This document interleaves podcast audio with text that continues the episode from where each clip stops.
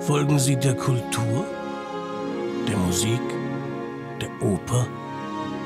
Folgen Sie uns hinter die Kulissen der Bayreuther Festspiele. Viel Vergnügen wünscht die Hypo Vereinsbank. Herr Dr. Friedrich, ich habe da unten in der Unterbühne sogar mal gesehen, was da auch alles immer noch aus dem Boden kommt. Herr Brug, wie können Sie das gesehen haben? Da ist der Zutritt strengstens verboten.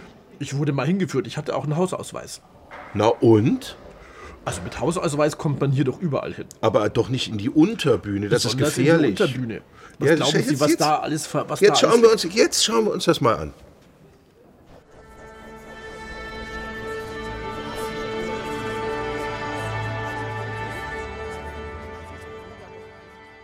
Also ich bin Albrecht Löser und wir sind jetzt hier in der Unterbühne vom Bayreuther Festspielhaus. Also es geht hier acht Meter tief nach unten und man kann halt Sachen versenken oder nach oben fahren. Also das ist halt schon zum Steuern für die ganze Inszenierung dann schon sehr wichtig.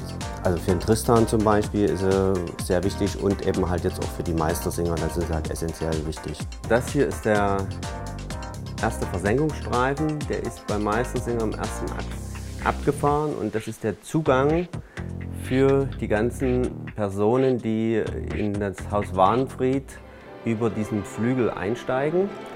Dann gibt es eine Leiter, die geht praktisch durch den Ausbau. Der Ausbau hat ein Loch von ca. 1 Meter mal 1 Meter und dort wird eine Leiter durchgesteckt, die ist so lang, dass man bis in den Flügel hochkommt. Der Flügel hat eine elektrisch bedienbare Öffnung für, die, für, den, für den Deckel und der Deckel wird geöffnet durch diese Fernbedienung und die Leute klettern einfach die Leiter hoch und erscheinen oben aus dem Flügel.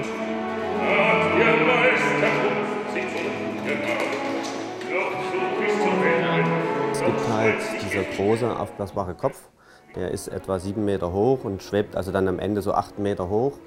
Und für den gibt es halt einen Luftspeicher, der ist auf dem dritten Versenkungsstreifen angebracht.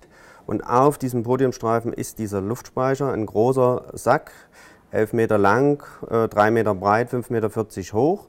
Wenn dann der Kopf hier vorne aus seiner Luke durch einen Punktzug rausgezogen wird, äh, können wir diese Öffnung freigeben und rücken den Speicher zusammen und die Luft wird aus diesem Speicher heraus in den Kopf gedrückt. In 50 Sekunden ist der Kopf gefüllt.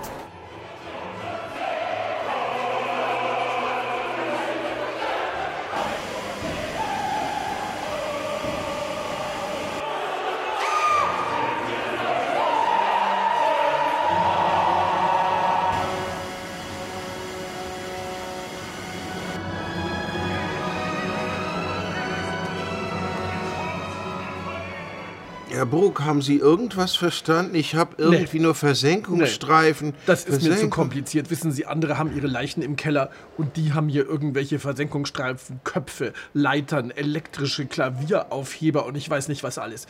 Ein Glück, dass ich da nicht in diesen Keller, da gehe ich nie wieder rein. Es sieht ein bisschen aus wie in Nibelheim, finde ich. Ja, stimmt. Aber das kommt erst wieder in, in, vier, in vier Jahren.